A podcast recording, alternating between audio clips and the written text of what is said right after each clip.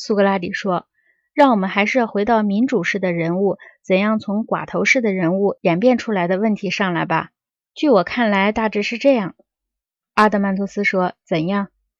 苏格拉底说：“当一个年轻人从刚才我们所说过的那种未见世面的吝啬的环境里培育出来以后，初次尝到了雄风的甜头，和那些粗暴狡猾之徒为伍，只知千方百计的寻欢作乐。”你得毫不动摇地相信，他内心的寡头思想正是从这里转变为民主思想的。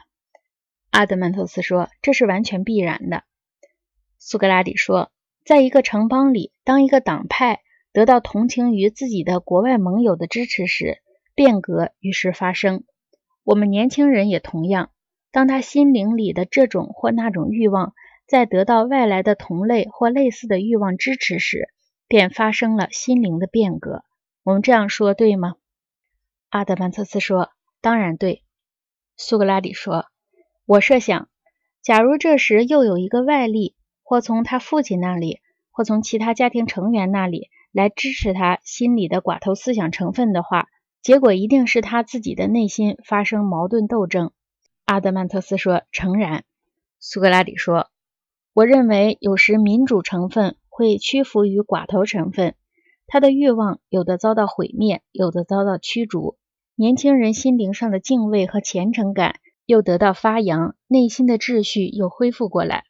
阿德曼托斯说：“是的，有时这种情况是会发生的。”苏格拉底说：“有时由于父亲教育不得法，和那些遭到驱逐的欲望同类的另一些欲望，既之悄悄地被孵育出来，并渐渐地繁衍增强。”阿德曼托斯说：“往往如此。”苏格拉底说：“这些又把他拉回到他的老伙伴那里，在秘密交合中，他们得到了繁殖滋生。”阿德曼托斯说：“是的。”苏格拉底说：“终于，他们把这个年轻人的心灵堡垒占领了，发觉里面空无所有，没有理想，没有学问，没有事业心。”这些乃是神所有爱者心灵的最好守卫者和保护者。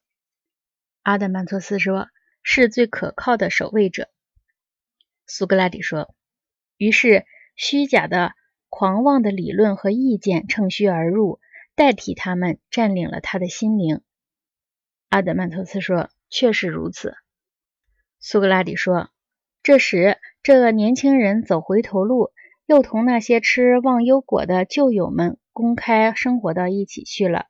如果他的家人亲友对他心灵中节俭成分给予援助，入侵者便会立刻把他的心灵堡垒大门关闭，不让援军进入。他们也不让他倾听良师益友的忠告。他们会在他的内心冲突中取得胜利，把行己有耻说成是笨蛋傻瓜驱逐出去，把自治说成是。懦弱胆怯，加以辱骂，然后驱逐出境，把适可而止和有秩序的消费说成是不见世面，是低贱。他们和无利有害的欲望结成一帮，将这些美德都驱逐出境。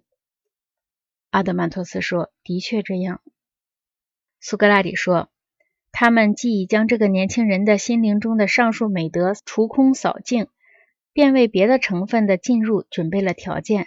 当他们在一个灿烂辉煌的花冠游行的队伍中走在最前头，率领着傲慢、放纵、奢侈、无耻行进时，他们赞不绝口，称傲慢为有礼，放纵为自由，奢侈为慷慨，无耻为勇敢。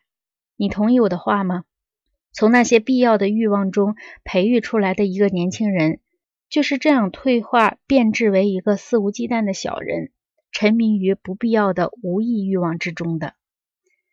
阿德曼特斯说：“是的，你说的很清楚。”苏格拉底说：“我设想他在一生其余的时间里，将平均的花费钱财、时间、辛劳在那些不必要的欲望上，并且在必要的欲望上花的一样多。